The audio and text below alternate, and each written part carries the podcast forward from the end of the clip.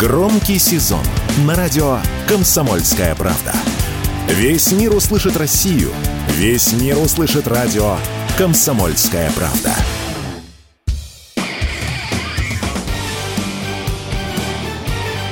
Говорит полковник. Нет вопроса, на который не знает ответа Виктор Баранец.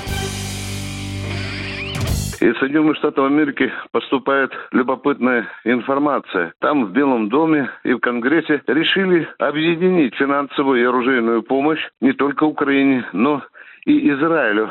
И мне тут вспоминается русская сказочка, где один из действующих героев, помните, говорит, и этому дала, и этому дала. Ну, а если серьезно, то ситуация вынуждает Вашингтон, извините, в данной ситуации одной попой сидеть на двух стульях.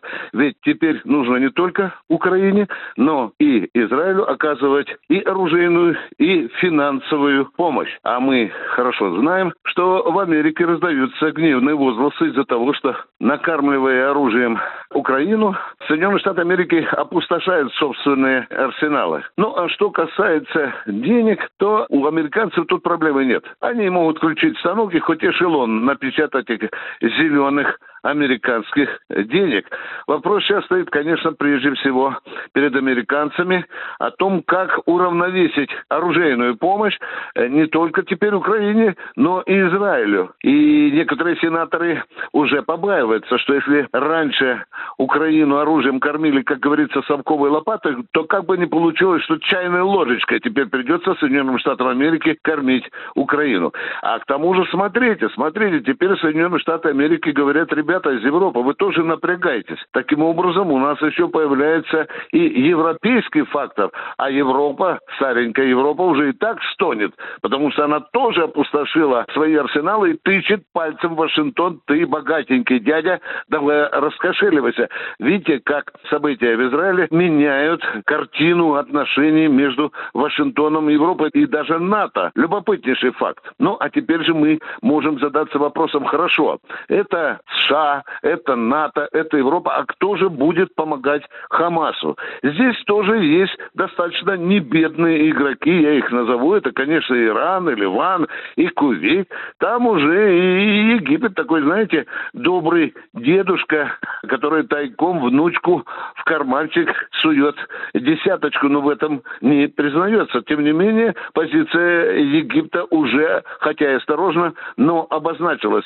Он на стороне Хамаса Хамаса, он на стороне Ирана. А вот здесь еще один любопытный момент. Сталкиваются две позиции. А в данном случае на Ближнем Востоке. С одной стороны, тут Израиль, США и их клика. С другой стороны, это команда ближневосточных игроков, которую я вам только что назвал.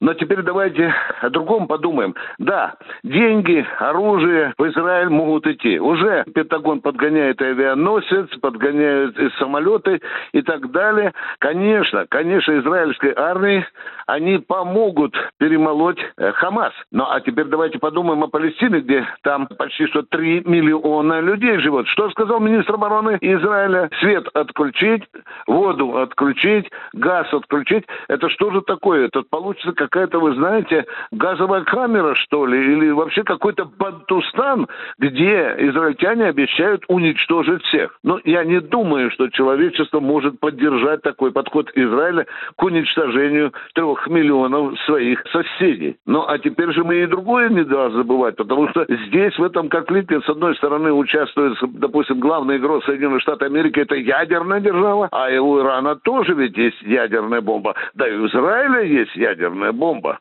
Вы понимаете, сейчас, в общем-то, назревает такая ситуация, что она может выйти без контроля. И не только Ближний Восток, а Европа Соединенные Штаты Америки могут наглотаться ядерной пыли. Ну а что же Россия? Пока не вспыхнул ядерный костер, Россия призывает не подливать в него керосина и переходить к мирному урегулированию этого вопроса.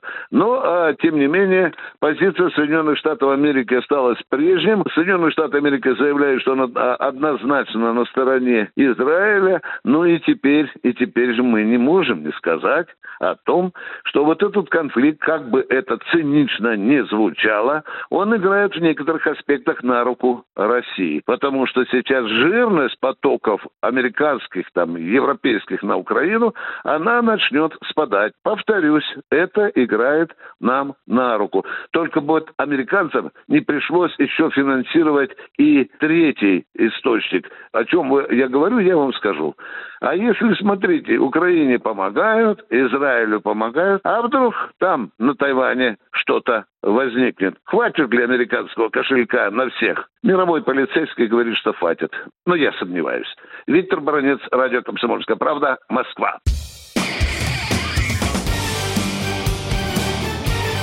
Говорит полковник.